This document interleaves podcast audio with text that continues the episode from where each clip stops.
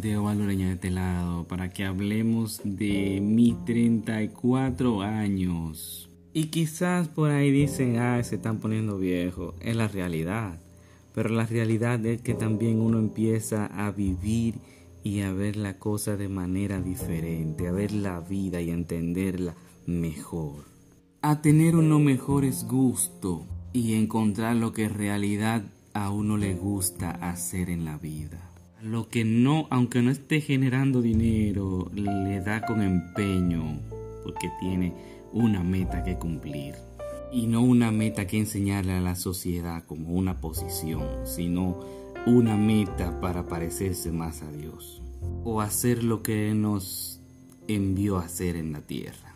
En ese tenor también uno se explica cómo la persona siguen pensando como entrancarse en un empleo sin empezar un proyecto. Y uno a veces ¿será que todo el mundo piensa así? O habemos personas que pensamos por encima, que no queremos depender de un sueldo. Pero son temas que más adelante le estaré sacando eh, para que vayan viendo parte del proceso, cómo uno cambia de pensar y todo que uno cambia la forma de pensar y la forma de vivir poquito a poquito. Por ejemplo, ya yo puedo decir con seguridad que encontré lo que me gusta y es que es siempre estar en el medio ambiente, conocer lugares nuevos, aunque sean dentro de la República Dominicana, qué maravilloso país. Pero dentro de esta maravillosa de país tenemos que ir evolucionando ir cerrando temas que tienen años, años desde Trujillo que deben de concluirse y cerrar ese ciclo. Cuando yo comencé a caminar lugares, yo le juro a ustedes que yo en ningún momento pensaba encontrar este tipo de situaciones que a veces me topo. Kilómetros de terrenos deforestados, cientos de, cientos de metros de basura, niños jóvenes y adolescentes, adultos, envejecientes en las calles, con y sin problemas mentales. Y lastimosa te tengo que decirlo la verdad que decían esos profesores en el pasado, que República Dominicana iba a tener por cada familia un pipero en la casa. Eh, disculpen la palabra de pipero, pero es que a veces me emociono. Vamos a decir un consumidor de productos dañinos en la casa. Imagínese usted, ya eso se está viendo en las calles de esta ciudad y de República Dominicana entera, porque Santiago es la ciudad modelo, imagínese usted si Santiago está así. Y lamentablemente eso va a continuar, porque es incómodo hablar de esos temas. Y dicen vamos a eliminar el consumo de drogas, pero es que eso conlleva muchas cosas. Eh, es tanto el punto que si se elimina eso fácilmente se va a pique República Dominicana. Y que entiende de economía quizás me entienda. Vamos a pasar al otro tema, que es del medio ambiente, que ahí es que yo le doy duro. Como es. Que en ese tema vamos eh, de mal en peor. Y si por ejemplo yo le doy duro a las autoridades, le exijo, es que porque tienen que dar la respuesta, pero también el humano, el ciudadano, también tiene que dar la respuesta de cambio. Y, en ese punto no vemos una alternativa que no sea un régimen de consecuencia totalitario.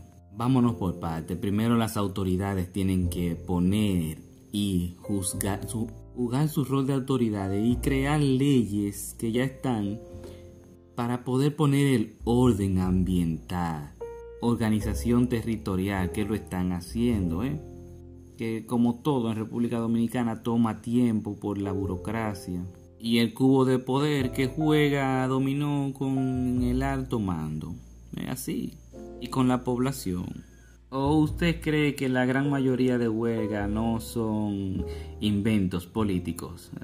Eh, pero es que hay que entenderlo para saberlo. Yo tomé esta aventura de luchar por, así decirlo, una revolución con el medio ambiente, hacia el medio ambiente. Y he decidido recorrer primero el Cibao y luego paso a paso la República Dominicana entera. porque que yo no podía hablar de lo que no conocía. Entonces sí tengo que dar patica. Y eso dado a, a, parar que he encontrado lo que a mí me gusta hacer, que es poder conocer las comunidades de República Dominicana. Conocer esa historia que aunque no lo crean se está perdiendo. Y no muchos dirán, no, no se está perdiendo, está escrita en libros que hay que actualizarlo, entonces es todo un reto. Perdón, eh, disculpe que me equivoque, pero es que no que actualizarlo, sino sí subirlo a las plataformas de internet para que existan. Entiendan que si no está en internet no existe.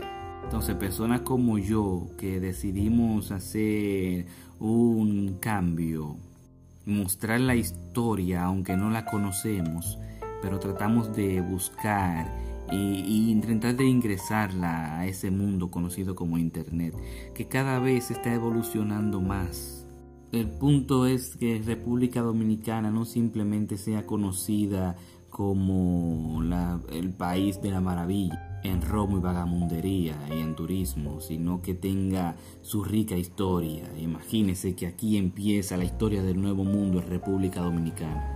La española, que ustedes verán luego que yo tenga un tiempito, una nueva noticia que le traigo ahí, eh, no sé si en uno, dos o tres meses, pero se la voy a estar mostrando, Dios mediante.